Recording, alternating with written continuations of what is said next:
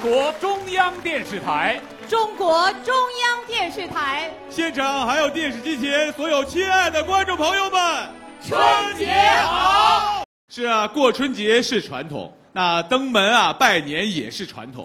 买上一点礼物，走亲访友，这种传统的拜年方式啊，又热闹又喜庆。登门送礼啊是人之常情。对呀不过如果两个送礼的人各自怀着不同的目的撞到了一块儿，那肯定要出笑话。那怎么回事？让我们一起来看一看。王金瑶王小妖，今年为什么送礼？，Hello，大家好，这里是小彻小悟，我是王金瑶，我是黄小妖，我们互相称对方为黄姐。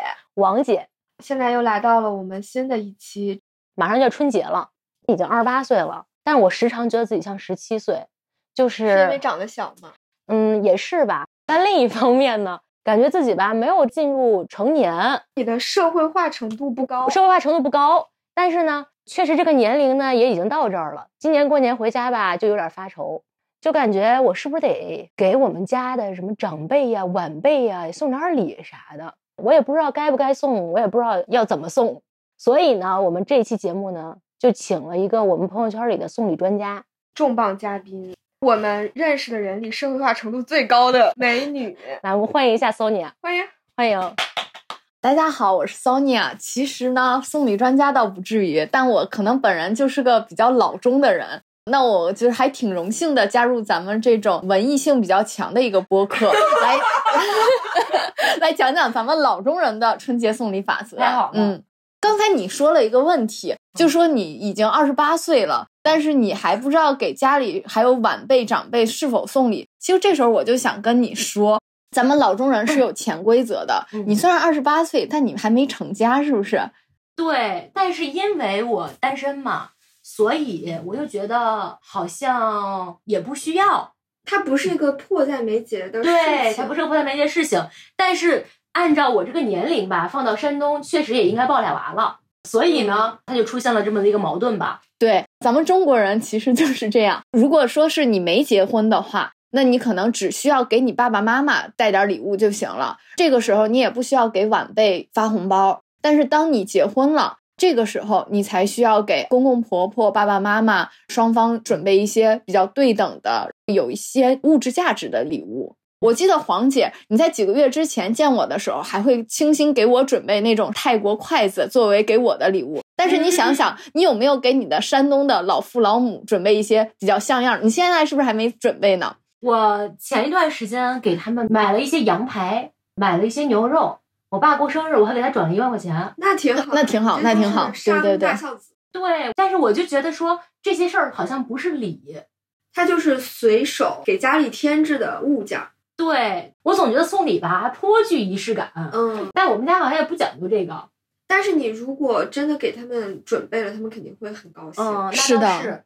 对，因为我觉得仪式感它并不是说一个只对外人的东西，对你的亲人、对你的爱人，其实更需要逢年过节的仪式感。因为我们的生活已经被这种岁月所磨平，就是你带来的这种小礼物、小惊喜，尤其是他们平时舍不得买的这些东西，你作为一种新年的惊喜给他们，他们会多开心呀、对不对？那我来考虑一下，给我爸妈买点啥？也就是给我妈买套护肤品，给我爸买点茶叶。一般的都是这样。我虽然是个老中，非常注重实际，但是我又还挺喜欢把现实生活高度理论化的。来，那我来阐述一下 Sonia 送礼的两个原则呢。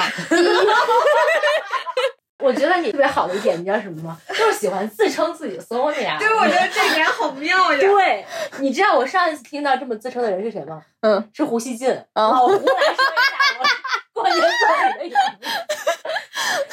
Sonia 送礼的两个原则呢，第一个是看对方缺什么就送什么，是一种查缺补漏。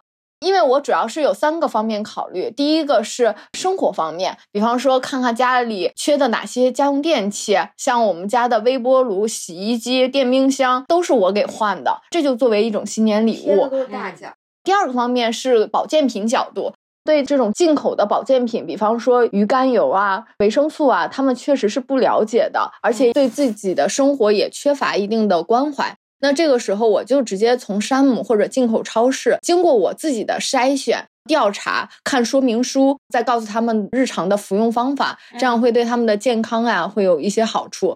我发现你特别适合当一个小红书 KOL，真的，啊对就是你是一个生活方案的全套输出提供。者。对对对，你说到那个买鱼肝油，我从来没想过买这种东西。我也没想过，我想的也就是给我爸妈买保险，买商业保险。我也都不买这嗯些。现在想想，我给我爸妈送过的东西，我会给他们买衣服、买嗯鞋。没有想过健康方面，我觉得是因为在我的记忆里，我爸妈一直还是很健健康的，是吧？嗯，也是。我觉得 Sonia 也给了我一个灵感。我刚才不说了两点嘛，还有第三点，还有一些带点小奢侈的，像我妈平时只会用那种雪花膏嘛，我这个时候就会给她送一些像兰蔻啊、欧莱雅啊之类的粉底液或者面霜，她就会很喜欢。送我爸的话，就是像我去瑞士旅行，我就带一个瑞士军刀，还有一些小小的纪念品给他，他也会很高兴。还有，就比方说，我们会买中华烟，中华烟一般都是咱们办事儿送礼的时候才会送的，但是我们会给家里的姥爷直接把中华烟带回去，作为一种礼物。那他在他的一些老哥们儿、老姐们儿当中，就是有一种吹嘘的资本，对不对？哦对我，你看我孙子孙女对我多好啊，是吧？哦，你还考虑到嗯这一层。那你看送礼其实送的是两重，一重是送实用，一重是送情绪价值。我就发现我从来没有考虑过情绪价值这方面，只送实用的。可能是因为，比方说自己家里人抽个什么烟都行，但我非得送一中华，好像觉得没啥必要。我爸也会说很浪费。就好像是你很拿范儿一样。对对对，所以我就从来没有往这个角度上去考虑过。对，网上不是有个帖子嘛，就说送女朋友一千块钱的预算，你送她一个非常高级的萝卜丁口红，要比送她一个一千块钱的红米手机要强。这其实就是一种礼物的情绪价值。而且我觉得钱要送这个品类里的高配，嗯，而不是另一个价值更高的品类里的低配。哦，你品品这个事情嗯，是的，很有道理。我们送给这种父母、家长、亲人一些超过他生活半径范围之内的东西，其实会让他有一种自身层次的提高，会带来一种生活上的美好体验。比方说，我买一个很好的香薰，然后是进口的，那我点燃的时候，我就可以想象自己宛然置身于法国的塞纳河畔，是不是？一种物会给你带进一种场景里面。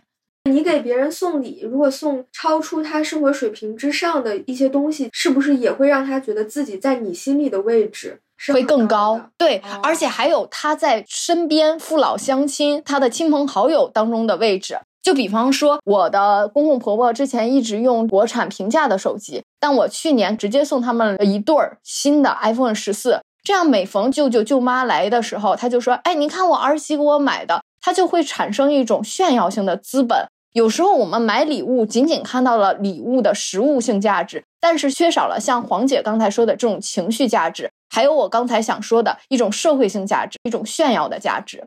我就在想，如果我给我爸买一个超出他本身价值的东西，我爸会说：“你去给我退了。但是他心里是很爽”的。对他心里应该也挺开心吧？说的太好了，我好想当宋家的婆婆呀。那有这样的好儿媳，肯定也是婆婆对你也很好，对吧？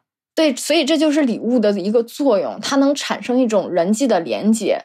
之前有很多粉丝问我，就说我送礼我不嘎式，不嘎对不嘎是，我是我们东北话，是不舍得。我送完我会觉得心痛，会对我的经济会造成压力。这个时候我说，如果你超出了你的经济范围之外，那你就不要送。而且如果你觉得你俩的关系还不值得赠这么贵的礼物，那也不要送。但是，一旦你送了这些礼物之后，你就不要去想这些回报，因为你送出去之后产生的这种关系连接、这种情绪的价值，它已经是礼物的作用之一了。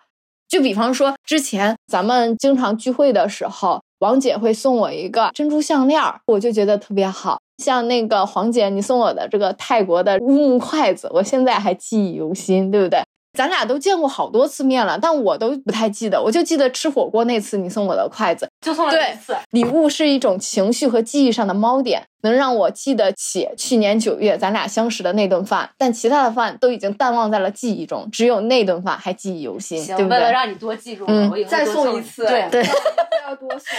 那我明白了。那我还想问你一个问题啊，你刚才说的是送礼的一些心法，那我要给谁送呢？你刚刚说的谁配得上我送礼物呢？这个标准是什么？这个标准的话，因为我们讨论的是春节送礼的话题，而不是办事儿送礼的话题，它是两个不同的方法论。春节送礼的话，我觉得主要是一种心意上的流动。一方面是给平时帮过我们的一些，比方说领导呀、老师呀，还有师兄师姐呀，这是一些我们核心家庭之外的一些社会上的远亲近邻嘛。另一方面就是给我们核心家庭之内的人。长年累月见不到的人，比方说我们的爸爸妈妈、我们的公公婆婆，还会给我们的一些小妹妹、小弟弟也带一点小礼物。那你说领导、师长，那我是给我直属上级送呢，还是给我大领导送呢？还是说给那种可以在工作上掌握我生杀大权的人送呢？其实我觉得给领导送礼是一个很暧昧的话题。我其实并不建议大家给直属领导，还有你目前工作环境之内的领导。我之前刚才说的，其实是在我实习期间帮过我，我俩很兴趣相投，而且我俩并不只是权力的上下级关系。他其实并不是我的领导，他只是在实习期间是我领导，但现在他是我的朋友。那我面对我现实工作中已经产生权力关系的领导，我是怎么做的呢？我的想法是，要么不送，要么都送。什么叫要么都送呢？就是我给我领导送的时候，肯定给我的小领导，还有我所有的同事都送一份儿，这就叫做到雨露均沾。你并不是刻意讨好你的领导，你只不过是把心意带到了你的工作环境里的所有的人。为什么要这样做呢？因为世界上没有不透风的墙。呃，你送了一个人，这个消息绝对会流传到很多人，这个肯定是对你不好的，而且对你的领导也不好。他也不敢要，然后你想想咱们什么层次，咱可能也就送个几百啊，顶多一千块钱的东西呗，人家犯得着担社会声誉的风险来接收你的礼物吗？还搞得满城风雨的。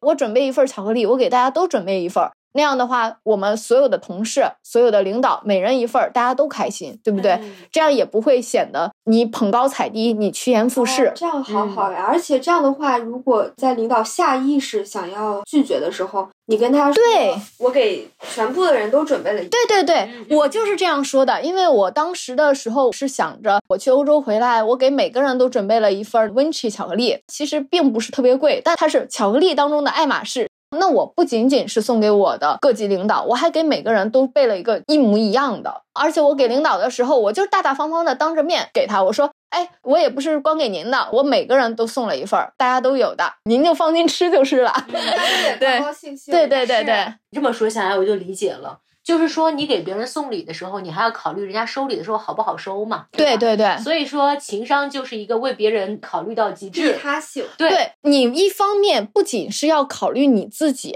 另一方面你要考虑收的人好不好收，同时你要考虑围观的人怎么想，他们的心理会不会受到损害，他们的现实利益会不会受到损害？比方说，你小 A 送了，那我们小 B、小 C、小 D 没送，那会不会领导厚此薄彼呀？你小 A 送给领导了，哎，你是不是看不起我们呀？那我自尊心会不会受到损害呀？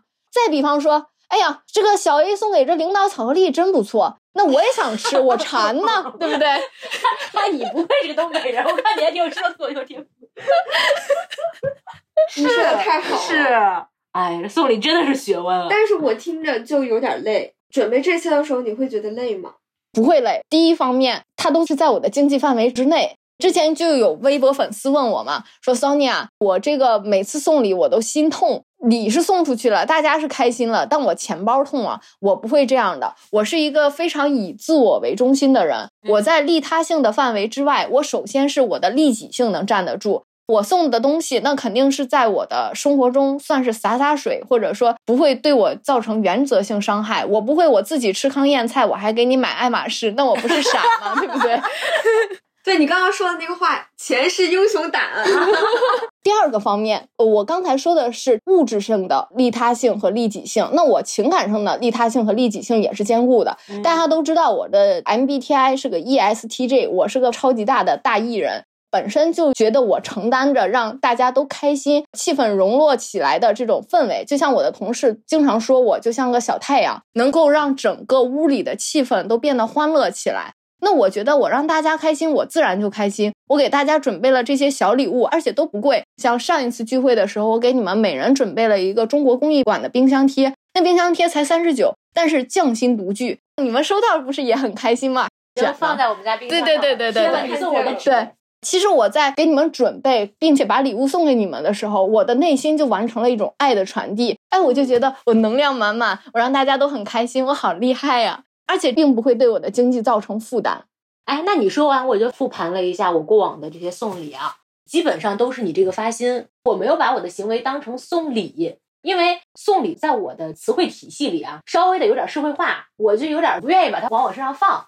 但是你说我有没有给我的领导送过东西呢？送过的。有没有给朋友送过东西呢？送过的。有没有给父母送过东西呢？也送过的。只不过我好像没有把它放到送礼的范畴里。就是你不是为了送礼而送礼，你是想让你在乎的人更快乐，对，而准备的一些东西，对对，可能是你为他们做的一些事情，帮忙解决他们的困难，送给他们小礼物，便利了他们的生活，就是随手，然后呢也没当回事儿。其实我觉得我送礼都是还人家的情，周围的人都对我太好了，那我不应该的吗？我就觉得送个礼都不够。那你下次记得再送我一个。行行行，那你对我得再好一点。对，我觉得是这样说的话，送礼的对象就是那些你认为他出现在你的生活中就像是你的礼物。对呀，对。然后你送给他们一些具象的礼物，来还给他们出现在你生活里的这种感动。对，其实是这样。是的，那其实这种礼就是由心而送。基本都是由心而送的，我好像没有由事儿而送过东西。春节是不是一个由事而送的好机会呢？你们两个觉得？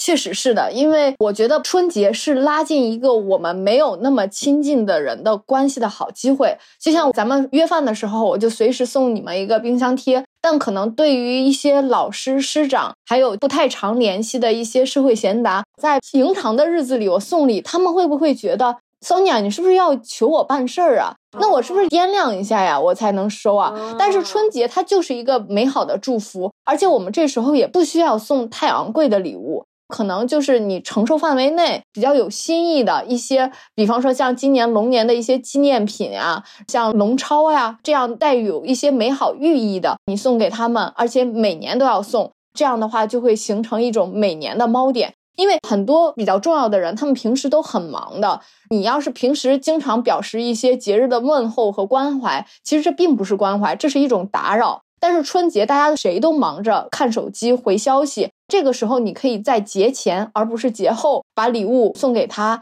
每年形成一种固定的问候，这样你在他的心中就逐渐有了位置。哦，那春节是不是相当于，比如说你跟一个人认识，可是没那么熟？你觉得他是一个很厉害的人，或者说是一个重要的人，以后有什么事儿，你可能会需要他帮忙这样的一个人。但是你们的关系呢，又没有亲近到我说，哎，咱一起吃个饭吧。你没有那个很正经的那个由头去拉他出来见面，那是不是新年送他一个礼物，是一个在他面前刷存在感的好机会？相当于是让这个人对你的印象更深一层。你们之前也不熟，他只知道你叫什么名字，你是做什么的，包括你们认识的场合，这可能就是他对你的全部的认识和印象了。嗯，但是你在新年的时候送他一个什么东西，那你在他心里的那个关键词就又多了一条，一个在新年给我送礼的一个后辈。对，王姐，你这个总结特别好。不过我觉得“送礼”这词儿可能都算重了。这个其实是一个问候。像春节过年的时候，我们经常会给这些比较重要的人发短信嘛。但其实很多东西，要么是群发短信，要么它就是一个轻飘飘的话。这个时候，我们轻飘飘的话再配上一份轻飘飘的礼物，它就会千里送鹅毛，礼轻情意重，把你所有的心意传递给他。而且这个礼不适合太重。太重的话，会让人觉得你找他办事儿，而且会觉得你这个黄鼠狼给几百年不安好心，或者你是不是有求于我？但是我觉得，给我们这些重要的人送礼的时候，是秉承一种心态：但行好事，莫问前程。我们就像种一棵树一样，以一种十年、二十年的心态，而且我们可能只需要送十份、二十份的小礼物，就可能在他的心中存下一个猫点，他就是知道，哎，你是那个每年春节都会给我进行问候的那个小姑娘。是的，求人办事儿，你不能到事儿来了再求，你要在事儿之前很久很久，你就已经埋到那个线了。等到你真的有什么忙需要别人帮的时候，你前期的这个信用分儿它已经存够了，有一种零存整取的感觉。哦有一个事儿你要他帮你，然后你一直在他面前是一个非常高的形象，他对你的印象也很好，那这样他就可以帮你一个忙，相当于是承你的情，还你的礼。我的很强烈的一个感受就是，这些真的是很小的事情，但是生活中能够把小的事情做好，能够把小的事情坚持做的人，凤毛麟角，对吧？你比如说，他刚刚说我们每年都给他送很小的一个礼，我们先不说送什么礼，你能做到每年给人送，这本身就是一个很大的事情了。且你想想，他在送礼这方面有他自己的一套思考，他知道什么人应该送什么，什么时候应该送什么，什么年应该送什么，这其实已经超过了绝大多数人了。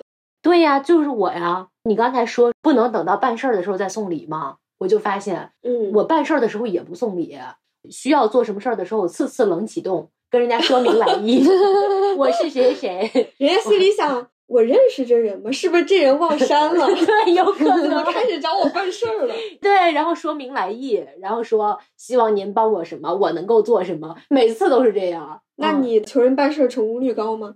反正也苟活到今天了吧？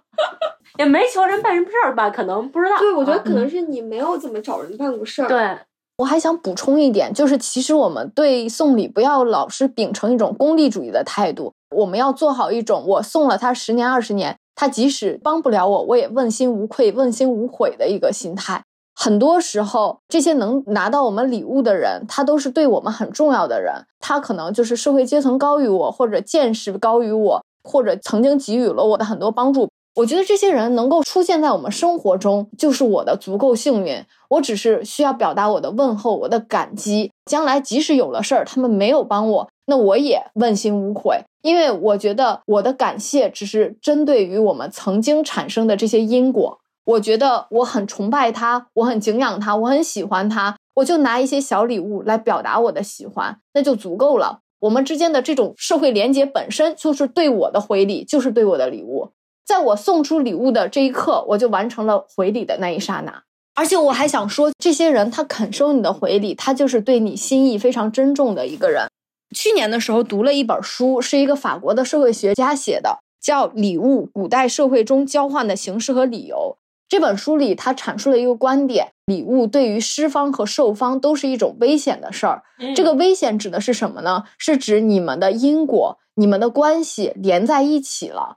比方说，我之前也遭遇过，我想春节给他拜年送礼，送一点我们公司的纪念品，他不收的这种情况。为什么我会送他呢？因为他是我人大的一个师兄，在我秋招的时候给我提供了一些帮助。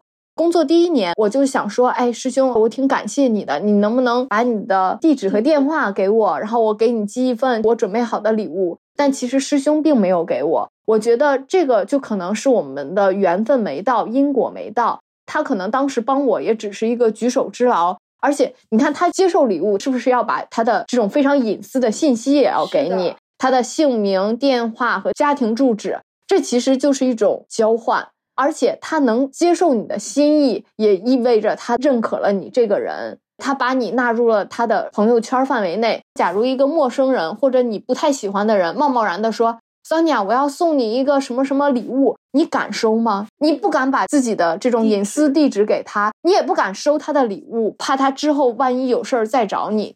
所以那些敢收你礼物的人，他其实都是非常喜欢你的人。或者说他是对你的人品有一种信任的对，所以才敢把自己的地址、电话都跟你说。倒是我是一个收礼的时候也没有什么包袱的人，别人给我送我也不会想太多。别人给我送礼的时候，我可能会要，嗯但是我下次见他的时候，我一定会再准备一个嗯回礼。我感觉我的心态可能第一点是，你会想着给我送东西，我挺感恩的，我觉得我应该也让你体会到一下这种快乐嘛。嗯第二也是我有点怕欠人的，我觉得你花了钱了，你嗯费心费时间给我挑选礼物，你费的这个心意，我也应该有同样的反啊反馈。所以说，这就像那个社会学家说嘛，施受双方都是一件危险的事儿。我收了你的礼物，我心里就开始了有一个沉甸甸的东西，我得记挂着这事儿。我之后要琢磨你的喜好，我不能随随便便送你一个东西。我想想，哎，王姐喜欢啥？王姐适合啥？她适合什么颜色？她喜欢什么礼物？哎，那我再准备给她。它其实不仅仅是物与物的交换，它更是情与情的交换。它是记挂你。嗯，是的，而且我刚刚听孙雅这么说，我想了一下我从小到大的经历，我好像一直是一个见朋友或者去别人家做客，我都很怕我是空手去的那个人。对你前天就带了一瓶儿酸奶，嗯，还有三 天还有三天过期，也算没空手。跟你太熟了。对我可能去别人家，可能我就带个花儿啊，或者带个他肯定能够用得上，或者哪怕他嗯并不需要用，他也可以立刻转手送人，也不显得太窘迫的这种小礼物送给他。除了一些很功利方面的现实考虑，我觉得我很享受那种别人没有想到我给他带礼物，但是我给他带了的那种惊喜。嗯，就比方说今天我就很惊喜，我刚才过来的时候我就看，哎，这个小盒子挺精致的，哎，是咋回事儿？没想到这就是给我的。是的，我就是很享受我可以小小点亮别人一天的这样的一个小举动。对你上次给我那张纸放在枕套里面那张纸，我觉得那个枕套就还好，但那个纸确实点亮我一晚。对，而且我是先送给你，然后等你上车了再发微信告诉你的。上周来的那个朋友也是这样，他把卡片给我写好，还给我留了一个书签吧，很漂亮的一个从法国带过来的书签，然后给我放那儿也不跟我讲。等到我去上班了，他跟我说：“你回来之后看桌子。”对，对，就这种，我就是也很会搞这种。就很开心。是的，对，就是很希望给别人的生活里带来一些什么。我觉得这可能也是我们做人的一个小原则吧，就是总觉得施比受有福。其实刚才王姐聊到这个话题，我就想起我的很多粉丝问我说，我一直对一个朋友、对几个朋友怎么怎么好，给他们买了一千块钱的礼物，但是他们从来不回礼，而且他们的反应也很冷淡。我觉得这块就给我们提了一个醒，我们不仅是送礼有一种心理学和社会学在，收礼它也需要讲究一些方法论的。我刚才就想到了两个点。第一，就是你收礼的时候，你一定要表达你对这份礼物的喜爱、欢心。哦就像刚才王姐说，我很担心他喜不喜欢这份礼物。那我收到一份礼物，不管喜不喜欢，我都要夸他，换着花样夸他。哎，感谢你记挂着我，这正是我需要的。第二个是从物质的角度，别人送了你的礼物，那你肯定是要想之后再找他的生日啊或者节日啊等由头，我们再还给他一个价值相等或者更高的一个礼物，这样形成物与物的往来，我们也不会亏欠别人，这也是一种爱出者爱返的一个心态。其实还有一个我们可以做得更好的事情，就是说，比如说我送你一个酒，然后你拆快递的时候，你跟我说你很喜欢，那更好的一个举动或者说反应，就是说，等你喝这个酒的时候，对，你再拍一张。你跟我说，我今天在跟很好的朋友出来吃饭的时候，我专门把你这个酒带上，或者说在我很重要的日子，在我生日，在我结婚纪念日，我是喝着这个酒的，相当于是我在使用你这个礼物的时候，我再跟你说一遍，这其实表现的是更深层次的重视。就我对你的礼物最高层次的认可，就是我用上了你的礼物。我还想补充一点，比方说王姐，你送了我一瓶酒，那我下次回礼我不能再是一瓶酒，因为我想起我生活中一个不太开心的事儿，就是我跟我初恋，他是一个北大男生，当时我们的第一次吵架就是他生病的时候，我给他订了一个青州小菜。结果他第二天马上回给我一个外卖，我当时就很生气，就是说你为什么不坦然接受我的礼物？你可以以另一种形式还给我，比方说你下次你带点什么北大的纪念品给我，不至于我给你订个外卖，你马上第二天还给我一个外卖。所以我们要讲究礼物种类的不同，第二个是要讲究时间差的不同，这样你就是把这个人狠狠的记在你的心里了。还有就是我 另一个朋友嘛。我第一年送了他一个 YSL 的口红，结果第二年他又还给我了一个迪奥九九九的口红。当时我就非常的生气，你知道吗？我觉得他这个完全犯了思想中的背懒。我肯定表面上没有生气，我只不过内心里有一些纠结。说明他送的时候没有动脑，没有动脑子。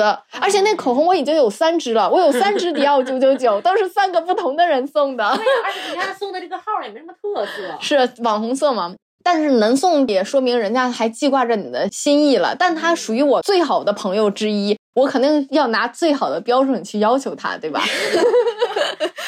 其实这个思维就是投我以木桃，报之以琼瑶。对你不能再报木桃了，是对，我觉得这个有点打人脸，对吧？你好歹你换个苹果呀，不一样，价值等量也可以，是不用琼瑶，对吧？或者就是说我送你吃的，那你也别送我吃的，你送我个用的。对，这样说我们就把它凿得很深了。这个话题确实，我觉得我也很受教哎，这些事情我通通都没想过，但是你们俩一说呢，我也能感同身受和印证。但是我就是完全对这些东西没有方法论。我觉得你是做的挺好的，但是你不是觉得我就应该这样做，我这样做能够落别人的好，而是你的这个发心的一个自然结果。因为你很在乎一个人的时候，你挑东西的时候，你就是会想他喜欢什么呀？是我就是会想，我们上次见面的时候，他是不是特别冷，但是他没有一个帽子。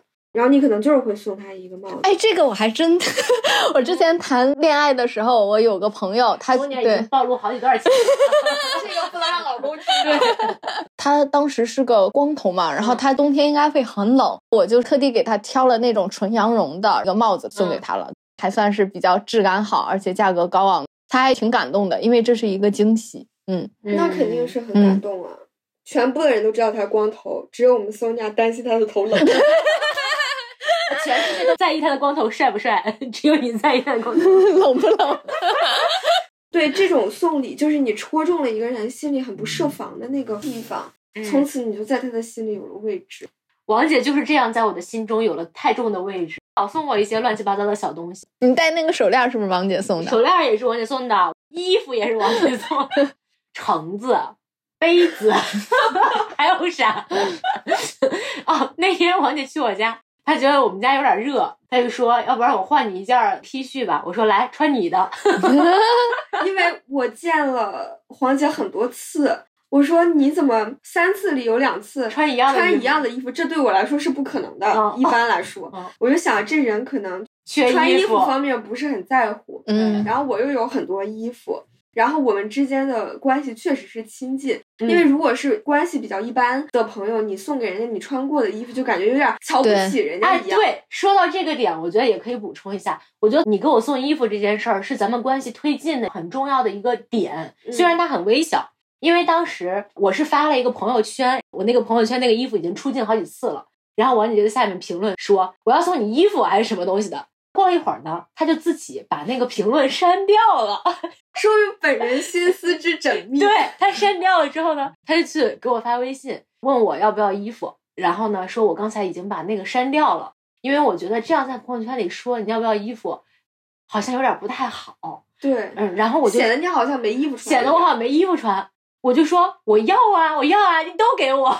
然后呢，他就把那个衣服都给我了。我当时还心想说：“哎，王姐真见外，还把那个评论删掉了。”后来你送我衣服的那天，是我跟你还有另外一个男生，我们三个一起吃饭。吃饭的时候，你不是拎着那个袋子来了吗？嗯，他就问说：“这里面装的是什么？”我说：“王姐送我的衣服。”然后他就感叹了一句说：“能送衣服真是好朋友。”对，因为我也经常送给黄姐一些开封了但是没吃完的东西，还有三天过期的酸奶，那我也很高兴，我就乐颠颠的把它吃掉。对，因为浪费不好。对啊，对，所以就是说，你进什么山唱什么歌，你进什么程度的山唱什么地步的歌，你送的东西和你们两个的这个关系最好是同步的。你不要说我们两个已经特别特别好了，你还送一些很端着的东西。对，这当然也行，但是不好的是我们两个没有那么熟，你送那种很亲的人，嗯，才会送的东西，就比如说。我跟你可能见第二三次，我送你一个内衣，那就不合适了。行，你送我一个维多利亚的命，想的挺美，对吧？这种感觉就是你是在送他东西，但又有一种窥私的感觉。是，而且感觉你居心不良哎，你是不是馋他的身子？那倒也是有一些。哎，不过说到送礼啊，我也想到今年年初的时候看那个电视剧《漫长的季节》，嗯，里面那个王想去给厂长送礼，他就是一个完完全全的送礼失败案例。我可以简单的说一下那个剧情，就他们那个年代呢，王想的儿子进不了东北那些厂了，所以呢，他就想要给厂长送礼，让厂长把他儿子也安排进厂，然后就去给那个厂长送酒。好巧不巧，他去送酒的时候，刚好赶上厂长在偷情，哦，我想起来，对，就被他撞破了。撞破了之后，他就很害怕，他又想跑，但其实这个时候刚好是他办事儿的时候，因为他已经抓到了厂长的一个把柄。这个时候，他顺水推舟把这个酒给厂长，然后把他的事儿求了，厂长心里也很有安全感。这个时候他吓死了，他就想逃，然后他跟厂长说：“我什么都没看见。”但其实他说这句话就是“我什么都看见了”。厂长这个时候还给他递话，就是“你有什么需求吗？”嗯，他说：“我什么都没有，我爹都是给咱们厂产的第一锹土，我最根正苗红了，我什么都不需要。”然后他就走了。那这不傻了吗？对，事儿也没办成。然后呢，厂长还从此就恨上他了，因为他有了厂长的把柄。当时看的时候，我都为他抠出了三室一厅。我跟我老公说，如果咱办事儿，肯定不能这样的，因为它是一种办事儿送礼的范畴。嗯咱们刚才聊的是春节送礼，是一种情感上的传递。那他这种办事儿送礼，它其实是一种价值交换。按理说，王想的话，他两瓶五粮液，陈年五粮液，可能换不了一个东北工厂的工作机会。但是这个时候，他又增加了一个秘密。两瓶五粮液加一个秘密，倒是等 于一个工作机会。这个时候对。我当时看电视剧，看他一直扭扭捏捏，他在厂长楼底下辗转反侧，一直不敢上去，撞破了厂长的好事儿，好他也对，他也不敢明确提出自己的诉求。但这个时候，你看厂长的大礼已经给他了，你这时候就应该让厂长有一个回礼的理由，对不对？你就把你自己的需求抛出去，那你们俩的事儿不都解决了吗？就像你刚才说的，所以我觉得王想还是对一种人性啊缺少一些社会学的了解。嗯，嗯他确实，因为我就是王想这种人，我想了一下，我在那个时候可能下意识也会是这种反应，就是恐惧嘛。恐惧，还是需要一些后天的训练。但确实，这种场景出了这么个事儿，就是老天在帮他，对，但他接不住，没接住。而且他还把好事儿变成了坏事儿。对啊，所有人都恨上他了，都要搞他。所以我觉得咱做人就是要大大方方、坦坦荡荡，直接表明自己的需求。当你表达我一定要实现什么目标的时候，其实所有的人都会无形中为你的目标去增光添彩，或者说去为你让路。对，而且有句话叫做“人只会帮助他曾经帮助过的人嗯”，这是一种人情上的惯性。嗯因为嗯你曾经帮过他，你在这个人身上倾注过精力，你就希望他好，因为他好，就证明你之前的帮助是有收获的。其实也是一种投资，也是一种天使投资。天使投资嘛对，嗯说明你有眼光呀，对嗯，吧？对呀、那我还想问，那如果我真的是有个什么事儿，嗯，我想送礼，应该怎么送呢？我应该提前多长时间去布这个局吗？还是说我就直接说了？对，怎么样应该比较好呢？而且我觉得我对这个事情上有一些心理上的障碍在于什么呢？比方春节送礼，给朋友送礼，给喜欢的人送礼，其实它不是送礼，它其实是还礼，对吧？嗯，嗯嗯，但是我要是因为去办一个什么事儿啊，相当于我跟人家本来没有什么交情，我要去撬动这个东西，向上社交了。向上社交了。那一向上社交呢，咱心里就有点压力了，当然可能有点臊得慌啊，或者是怎么样啊，嗯这都不说，这是需要我自己内心克服的事儿。但是从实操上来讲，有没有什么方法论啥的？这个我其实也很想知道，但是刚刚 Sonia 讲的一个点，我觉得其实可以很好的解答我们的困惑，就是说你有什么事儿要别人帮忙，要向上社交，就是一个价值交换，是不是说你最需要想的不是说我要找别人帮什么忙，嗯而是你能提供给别人什么？我能提供给别人什么价值？嗯这个价值大到或者让别人需要到，他愿意来帮我这个忙，以换取我给他提供的这个价值。那怎么说呢？我想说，大哥你好，我是谁谁谁，我怎么去跟他传达我能给你提供啥呢？其实我觉得，在你问出这个问题的时候，你就不适合向那个人送礼，因为你俩根本不熟。这就是咱们社会上说的，你送礼你都送不出去，你知道吗？对，但是咱们说的这个场景，不就是你要跟一个完全不熟的人去撬动这个？所以你需要有一个中间人，你需要有一个社会关系，他可以为你们双方做保，他能保你的事儿办成，他也能保你这边人品可靠。如果你没有足够的关系，你这礼是送不出去的。这个时候，我就建议像咱们这种普通的做题家，就是老老实实干活，因为我们身上可能加一起都没有多少银子，我们也办不成什么大事儿。这个时候，我们能评的价值就是我们的人力资本本身。我们做好我们自己的岗位，我们奉献我们自己的价值，这就是我们能带给领导、带给同事最大的资本。如果你能送出去，那你根本不会问这个问题。如果你问出这个问题，就证明你根本不适合送礼，你还在圈子之外呢，你连这个门你都摸不到。那你贸贸然的送礼，还显得自己人品不好、居心不正，对不对？咱还不如就坦坦荡荡当个傻白甜，我就做个奉献我价值、凭我资历和能力还有学历来找到我位置的一个老黄牛，这反而是更坦荡的一条大路。是，但是你刚才提到了可以找一个中间人嘛，对对吧？那这个东西怎么弄呢？就是我们都讲六度空间理论，我们跟大佬之间可能会有种种的因缘际会和各种关系，但是如果你连从 A 到 C 之间的这个 B 的台阶你都没有，那我觉得咱们还是别想这个方法。能找到的话，你跟中间人可能关系就比较近，他就是你逢年过节哎打声招呼的对象，所以就串上了嘛。是，所以平时咱们就要多栽树，有问题的时候我们才能多乘凉。那我去跟这个中间人说啥呢？其实你跟中间人都相当于半个朋友的关系，就可以直接说明。而且你不仅是要知道大佬的心理价位。你还要给中间人足够的好处，这样他才愿意搭他自己的人情来去帮你办事儿。嗯，是的，我觉得这种情况下应该是可以跟中间的这个桥梁很直接的说，你想要他帮你找什么样的人，你目的是做成什么样的事情。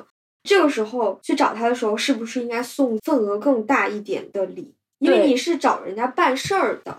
因为我还没有办过事儿，但是我作为一个祖籍山东的，我听说过一些这样的故事哈。我们都是贩路圈儿。我听说他们第一次的时候，可能就是带一些烟或者酒，就是一般等价物，硬通货，能明确看出价值的，而且不能送马雷嘛。然后就是什么？不能送钱。马尼，对对对。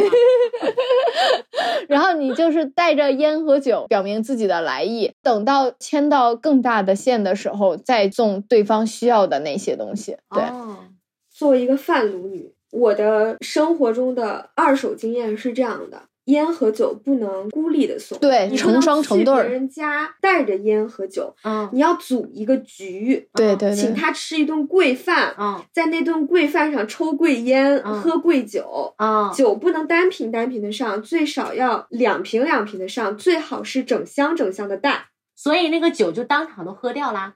你要是带的整箱的话，肯定不能全喝完嘛。那你剩的就让人家带回家。所以这就解释了一个问题：为什么超市里打包的东西便宜，但是为什么茅台一箱六个反而比单瓶的要贵？就是一箱六瓶比单瓶乘六贵，对对对，是这样的。六瓶它带出来有气势，对，而且一箱整箱，对，它是整箱。茅台的整箱不好凑的，你能买到一个原箱的茅台六瓶，那就是说明你这个礼非常对诚意，对有门路有诚意。那我懂了，我懂这个里面的底层逻辑了，就是送烟送酒，接烟接酒，其实还有点不合适，所以你得在一个非常随意的场合里把它送出去，就是哎剩了你带走。我们带着抽了，所以它就是一个很不经意的行为。然后你要办的这个事情，你不能在饭桌上刚开始吃饭就跟人家说，嗯，你要在觥筹交错之间，很迂回的、很轻盈的、嗯，很亲密的触到这个事情的边缘，大家会意即可。OK。而且对方能来吃你这顿饭，他其实通过中间人早都知道你的来意了。他愿意来，就说明你这个谱成功了一小半儿。他是有那个心理的预期。我来赴你这顿宴，我还做了这个主位，我大概知道你有求于我了。嗯，我能坐到这个位置上，大概就说明你的这个事情一定不是不可能办成的。嗯，如果我确定这个事儿我没有办法帮你，我是不会吃你的饭的。哦，所以这也就是孙家说的，很多人会讲嘛，人家收了你的礼，说明你这个事儿是有希望成的。嗯嗯嗯是，所以收礼也是给你面子。是的，因为他如果收了你的礼，还没给你办事儿，有很多人他会报复，他被逼急了，可能会做出各个层面上伤害你的事情。那你想，能够有这个权利，或者说有这个资源帮到你的人，他一定是一个社会化程度极高的人。那社会化程度高的表现是什么呢？就是他的自我保护意识很强，嗯，是，他去帮你做一个事情，哪怕这个事情是规则之内的，他都会把他的自我保护放到第一位。你们刚才在讲的时候，我的脑海中就开始小剧场啊。因为你说你要提你的诉求的时候，要以一种非常暧昧的、点到即止的方式，大家会意即可。我就在想象一个人被一个中间人带到一酒局上了，然后呢，他非常的正襟危坐，有一说一的说出了他的诉求，确实蛮尴尬的。你可以用这个写个中国式的小说。这个很喜剧的。我刚才想象的那个情景，你完全可以在王想身上复刻出来。嗯如果王想要参加一个酒局的话，应该很愣的那种，对，应该很愣。然后又特别慌，可能饭吃很多，话不会说，就那种感觉。而且你想，这种场合一般人都不会很少，如果人少的话，那说明是很大很大的事情，就是可能这个资源只在这几个人之间去分配。但是，一般比如说我求你办一个事儿。我可能找一个我们都比较熟的、也信得过的人去作陪，嗯那那个人他可能又会叫几个跟我们有关的人嗯再作陪。所以说，中国式的酒局会分主宾、嗯主陪、副陪，对吧？什么人应该坐到进门面向的那个位置，那是主位。主位可能右手边是主陪，然后呢，靠门最近的那个人可能是看眼色的。就是因为这个事情，我们中国人并不习惯很直的讲出来，所以才会衍生出来什么酒局，你要怎么说话，然后很厚黑的那一套东西。我们很不习惯按照西方的那套，我要跟你去谈判。我觉得那我们下面可以再讲一个春节的拜年短信怎么发。哦，我这个也不行的。我的拜年短信，我只给我喜欢的人发，然后我觉得没有必要的人，我就不发。嗯比如说，我要给我领导发一短信，我挺喜欢他的，我就会很认真的给他写一篇我的原创小作文儿。然后我的好朋友，我也是这样的。然后我的老师，只要我仍然觉得我对他很感恩，我也会给他写一篇我的原创小作文儿。但是我没有任何的格式，就是没有什么定式，都是定制的。这是情商最高的。定制。我觉得你千万不要给全部的人都发一样的东西，嗯就是你给全部的人都发一样的东西，跟你什么都不发没有任何区别，你反而可能会给别人增加一些回应上、精神上的小负担，是啊，而且也没有用，因为你都发一样的呀。最最最起码你要前面缀上人家的名字，后面再是那些吉利话。是我有一个学长，他有一个拜年的方式，他是群发的，但是你也不觉得他群发很烦人，他会 P 一张他的人生照片，他这一年里拍的一张人生照片很好看的，然后他就把那张照片侧面写上一首他写的诗，他就一键群发发给他所有的微信好友。我认识一个同类的人，他不是图，他是录一个 短视频，穿着那种红色的衣服，然后在镜头前面嘻嘻哈哈笑得很开心，让人看了也很高兴。然后他给你拜个年，说谁谁谁在这儿给你拜一个年，祝你新年怎样怎样。但是我感觉这种方式就比较新嘛，大家看见就觉得也挺好玩的。他还是用了一些心力的，而且这个信息量也很大，也不是光文字。对，嗯就挺有意思的。是，但是我想想，我春节或者说过年过节的时候，我发的人也很少。嗯我其实主要就给两类人发，一类是出于我的本心的，我会给我真的很尊重、很崇拜，或者说真的是我生命中的贵人，在我很艰难需要帮助的时候伸手拉了我一把的这种人，我会很用心的给他们写。还有一类人就是很功利的，我觉得。比如说，这个人可能会在我未来的事业和生活上有可能对我有帮助，或者说他的地位就是比较高，就他洒洒水就够我吃多少年 的那种，我也会上来 Q 那么一下，在他们面前刷刷我的小存在感。对这两类人，我都会很用心的写几段话。有写作方式吗？这几段？内容基本上是这样的，我会先说他们的名字嘛，就是谁谁谁，然后先可能祝你新年快乐。我会先把他们在朋友圈分享自己的生活从头到尾看一下，嗯看看他们在去年这一年经历了什么。有的人可能升官了，有的人可能发财了，有的人结婚了，嗯有的人生娃了。我可能会先祝贺一下他们在去年取得的一些成就和进步，就先为他们做一个小总结。我就说很开心看到你去年怎样怎样的，嗯你的顺利和进步也让我觉得为你感到非常的快乐和骄傲。嗯我一直觉得有你这样的朋友、师长、前辈是我生命里很幸运的一点。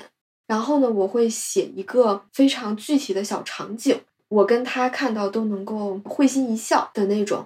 比如说，我可能会跟我的某个老师写，在我之前非常的绝望和焦虑的时候，是你给了我一个小机会，是你跟我说我在什么什么地方是很有潜力的，就是因为你的鼓励，嗯给了我一些希望嗯和前进的动力，也因为你当时的那句话，让我有了什么变化，嗯让我成为了一个更好的人，大概是这种，但是我可能会讲的更细一点。最后一段说你的一些什么样的品质，你的什么样的素养，一直是我学习的目标，前进的方向。也希望在新年你可以更加怎样怎样。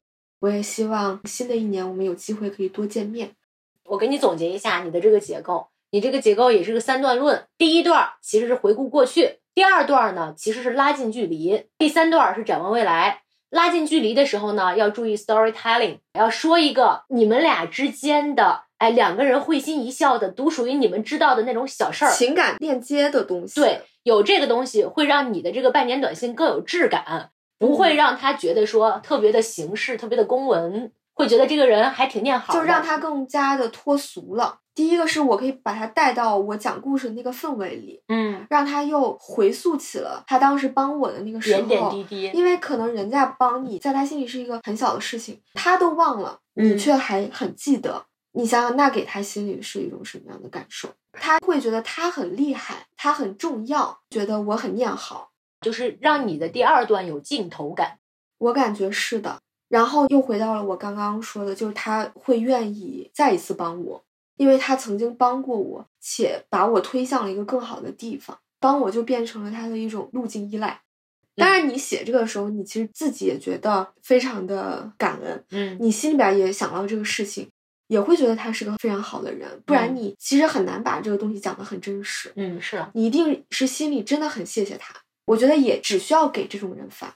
Sonia，你说你会怎么发？之前我的特点是我比较喜欢各种古诗词嘛，所以我会找来一些生僻一些的古诗词，然后再结合自己改一改。同时，我会阐述对方是如何帮我的，然后我内心非常感激，然后表达对他新年的祝福，比方说越来越美呀，或者事业高升呀、财源广进呀，这样就结尾了。而且我也像王姐那样，可能加一起我都不会超过二三十个人，我只会局限在一个很小的范围内，我也不会群发，因为会给别人造成社交的压力。但我感觉我现在小作文太短了，我得学着你们，还要看看人家的朋友圈，再加一个前面的帽子，对对方做出一个总结。我刚才在思考，我之前的拜年短信都是从我的角度，都是非常自我，都是对方帮了我什么，我才会写在这里面。但是我现在从王姐的角度，我会有一种新的视角，就是我可以看看她这一年发生了什么事儿，来为他做一个总结，从他的角度看问题。对，这就是嗯写作的用户意识。对嗯对，就是夸他要夸他最骄傲的，祝他要祝他最需要的。哎呦，你这个还押韵了。咱也是很对仗的在写作文。我觉得这样其实也不能说特别的出彩吧，但一定不会出错。按照我们今天晚上讲的这些，今天听完你们俩聊呢，我就开始反思啊。我觉得我在人际上其实是个很保守的人，不是个激进的人。我的保守点体现在我没有意识去在人际上往外扩张，都是老天爷发给我什么人我就接着，发给我什么人就接着。现在有什么好人我就回馈回馈回馈。但我没有想到说我出去攻城略地一下，我主动去维护一下谁。就是你做的只是留存，你没有去很用力的拓新去拉新。，对，但我觉得你们俩给我提供了一个新的思路，就是这一套过往在我的身上奏效，但未来呢，对吧？嗯，嗯，还是要有意识的去拓宽自己生命的疆域。不妨一试。嗯，可以一试。对，那今天的小车小物就到这里，祝大家的二零二四向上社交花团锦簇，人际关系其乐融融。那我们就在这儿给大家拜个早年，我们一起包饺子啦！好，那我们这期就到这儿了，拜拜，拜拜，下期再见，下期再见。观众朋友，这里是二零零七年中央电视台春节联欢晚会的直播现场。发来贺电的有：中国驻俄罗斯、美国、英国、法国、日本、德国、朝鲜、澳大利亚、奥地利、西班牙、巴西、荷兰、越南、波兰、丹麦、捷克、立陶宛、拉脱维亚、塞内加尔等国大使馆，以及中国常驻联合国代表团、共青团中央在老挝、埃塞俄比亚等国服务的中国青年志愿者，向祖国亲人拜年。